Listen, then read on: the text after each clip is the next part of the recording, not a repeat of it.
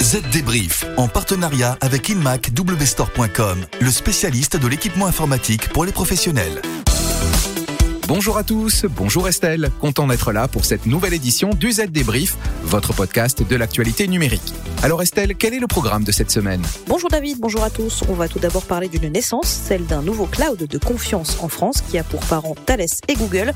Il sera aussi question d'une énorme fuite de données chez Twitch et de l'enseigne Decathlon qui propose désormais une marketplace en ligne pour les voyages sportifs. Au sommaire aussi, un nouveau caillou dans la chaussure de Microsoft et pas des moindres. Une étude vient de révéler que plus de la moitié des ordinateurs professionnels aujourd'hui étaient dépourvus des spécifications nécessaires pour passer à Windows 11. Et puis dans notre rubrique pratique cette semaine, une sélection d'outils pour déplacer des fichiers et des données.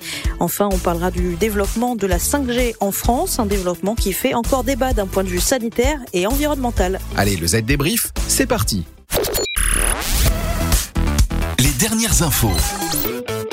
Et on commence par l'arrivée prochaine d'un nouveau cloud de confiance sur le marché. Le cloud de confiance, c'est, vous le savez, ce label lancé en mai dernier par le gouvernement français. Il propose un double niveau de sécurité juridique et technique. Thales a donc choisi via une de ses filiales de s'allier à Google Cloud. L'ambition, devenir un acteur du cloud public à part entière. Cette nouvelle filiale aura Google Cloud comme actionnaire minoritaire et ne sera du coup pas soumise à la législation américaine du Cloud Act. Les responsables de Thales ont expliqué que cette offre de cloud souverain avait pour objectif de proposer un maximum de services de Google Cloud aux clients français avec une meilleure protection de leurs données. Thales apportera en effet les garanties de souveraineté requises en France en assurant notamment la gestion des clés de chiffrement, des accès et des identités et la supervision cyber. Thales insiste aussi sur le fait qu'il n'y aura pas de différence de puissance et de performance entre le monde du cloud public et celui du cloud de confiance. Pour convaincre les clients de passer de l'un à l'autre, il faudra surtout garantir des prix en ligne avec les standards du marché. Le calendrier reste maintenant à préciser, sachant que la procédure de certification Secnum Cloud de l'ANSI peut prendre plusieurs mois. Le service ne sera sûrement pas disponible avant la fin de l'année 2022.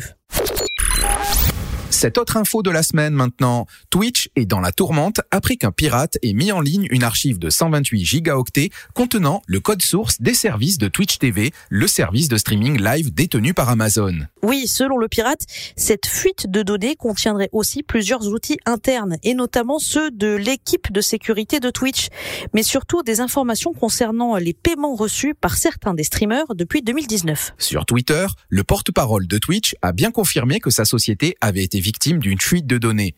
Mais on en ignore encore l'origine exacte et surtout la façon dont l'attaquant a pu s'y prendre. On ignore aussi l'ampleur de la fuite puisque l'auteur promet que cette archive n'est que la première partie des documents volés et que d'autres devraient encore arriver. Une affaire à suivre donc. Decathlon se lance donc dans les voyages sportifs oui, en tant qu'intermédiaire, figurez-vous. Le concept de Decathlon Travel consiste à proposer des voyages sur mesure. Le client repère sur le site un voyage et fait ensuite une demande de devis sur les dates souhaitées. Les conseillers de Decathlon Travel et les partenaires de la marketplace gèrent alors ces demandes pour créer un séjour personnalisé. Parmi les agences de voyage partenaires sélectionnées jusqu'à présent par Decathlon Travel, on trouve Altaï, Dune, Loire à vélo ou encore Intrépide. L'équipe de Decathlon euh, Travel a fait savoir à ZDNet que de nouveaux partenariats pour créer de nouveaux voyages sont d'ores et déjà à l'étude. Poly conçoit des produits audio et vidéo haut de gamme pour que vous puissiez réaliser de meilleures réunions n'importe où, n'importe quand, tout le temps. Nous n'avons pas pu construire un mur autour de vous pour éliminer les bruits de fond. Nous avons donc choisi la deuxième meilleure option, créer une zone de concentration avec le nouveau micro-casque Voyager Focus 2. Vous n'entendez rien d'autre que votre appel et tout ce que vos interlocuteurs entendent, c'est vous. Et c'est disponible chez InMacW Store.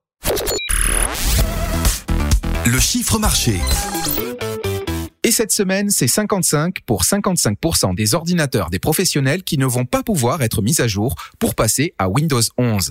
Un sacré caillou dans la chaussure de Microsoft. Et on peut même parler de gros rochers à la place d'un caillou. Tout ça en raison des exigences matérielles minimales strictes de Microsoft pour installer cette nouvelle version de Windows. Le PC doit en effet disposer d'au moins 4 Go de mémoire RAM et de 64 Go de stockage. La carte graphique doit aussi être compatible avec DirectX 12 minimum et surtout, le module de la plateforme de confiance TPM 2.0 doit être inclus. C'est donc beaucoup trop pour la majorité des équipements. Autre problème pour les entreprises, à supposer qu'elles souhaitent passer à Windows 11, les exigences matérielles minimales s'appliquent également aux machines virtuelles, VM, comme Microsoft Hyper-V, VMware et Oracle VM VirtualBox. Or, la prise en charge de TPM 2.0 pour les VM n'est pas répandue. Le travail d'audit et d'émigration va donc être conséquent dans les entreprises, de quoi mettre sur le grill aussi les administrateurs Windows pour mettre à jour ces équipements.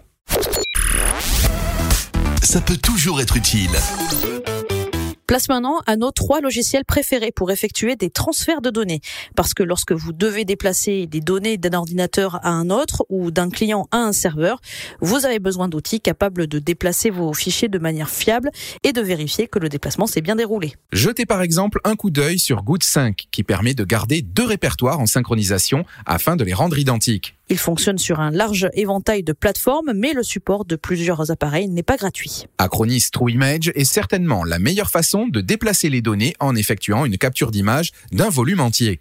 Il existe de nombreux outils de clonage de volume, mais la plupart d'entre eux sont spécifiques à une seule plateforme. TrueImage se distingue par sa capacité à créer des images pour un large éventail de systèmes de fichiers sur PC. Enfin, côté FTP, FileZilla doit être testé. Disponible pour Windows, Mac et Linux, FileZilla est le client FTP open source de référence qui permet de se connecter à un serveur distant, surtout qu'il est gratuit. Le zoom de la rédac. Enfin, dans notre dernière rubrique que vous pouvez désormais retrouver chaque semaine, et cette semaine, la parole est à Pierre Benamou, le responsable de la rubrique télécom de ZDNet. Et Pierre, il est cette semaine question de la 5G, cette nouvelle technologie de communication sans fil qui s'installe peu à peu dans nos smartphones. Elle continue de diviser sur les questions environnementales et sanitaires et pose des problèmes aux opérateurs. 2,8 milliards d'euros, est-ce que ça vous dit quelque chose? Ça, c'est la somme qu'Orange, SFR, Bouygues Télécom et Free ont déboursé à l'automne 2020 pour s'offrir les fréquences nécessaires au déploiement de cette fameuse 5G.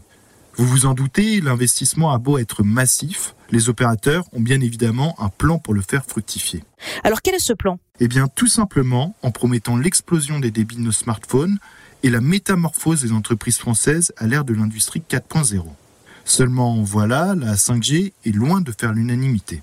Pour ces détracteurs, c'est bien simple, la 5G est avant tout synonyme de danger. Danger environnemental d'abord, puisque la 5G est accusée de participer à l'augmentation de la consommation de données et donc d'électricité. Danger sanitaire ensuite, car la 5G est également pointée du doigt pour l'explosion des ondes électromagnétiques qu'elle pourrait engendrer. Sur ce dernier point, les autorités administratives indépendantes chargées du dossier sont pourtant unanimes. Non, la 5G n'a aucun effet sur notre santé du moins pour le moment.